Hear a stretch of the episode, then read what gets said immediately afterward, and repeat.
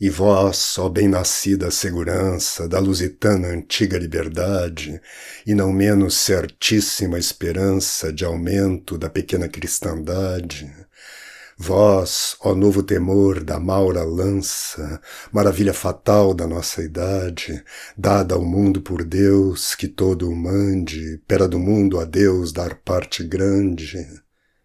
Vós, tenro e novo ramo florescente de uma árvore de Cristo mais amada que nenhuma nascida no Ocidente, cesárea ou cristianíssima chamada, Vede-o no vosso escudo, que presente vos amostra a vitória já passada, na qual vos deu por armas e deixou as que ele para si na cruz tomou. Vós, poderoso rei, cujo alto império o sol, logo em nascendo, vê primeiro, vê-o também no meio do hemisfério, e quando desce o deixa derradeiro. Vós, que esperamos jugo e vitupério do torpe ismaelita cavaleiro, do turco oriental e do gentil que ainda bebe o licor do santo rio, inclinai por um pouco a majestade, que nesse tenro gesto vos contemplo, que já se mostra qual na inteira idade, quando subindo ireis ao eterno templo.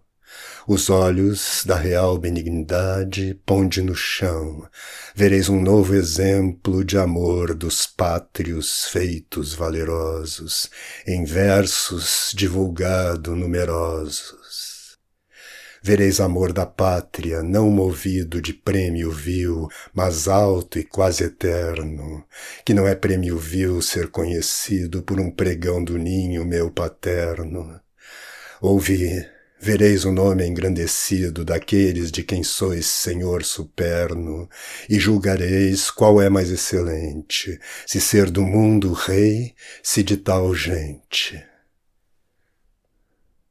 Ouvi que não vereis com vãs façanhas, fantásticas, fingidas, mentirosas, louvar os vossos como nas estranhas musas de engrandecer-se desejosas as verdadeiras vossas são tamanhas que excedem as sonhadas, fabulosas, que excedem Rodamonte, o vão Rugeiro e Orlando, ainda que fora verdadeiro. Por estes vos darei um nuno fero, que fez ao rei e ao reino tal serviço, um Egas e um Dom Fuas, que de Homero a cítara para eles só cobiço. Pois polos doze pares dar-vos quero, os doze de Inglaterra e o seu magriço.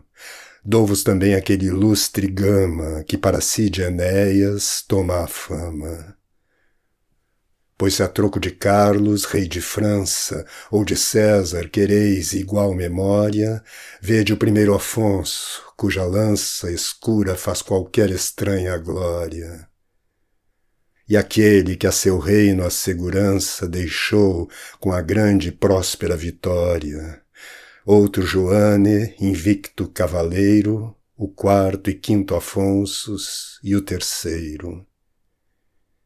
Nem deixarão meus versos esquecidos aqueles que nos reinos lá da aurora se fizeram por armas tão subidos, vossa bandeira sempre vencedora um Pacheco fortíssimo e os temidos Almeidas, por quem sempre o Tejo chora, Albuquerque terrível, Castro forte e outros em quem poder não teve a morte.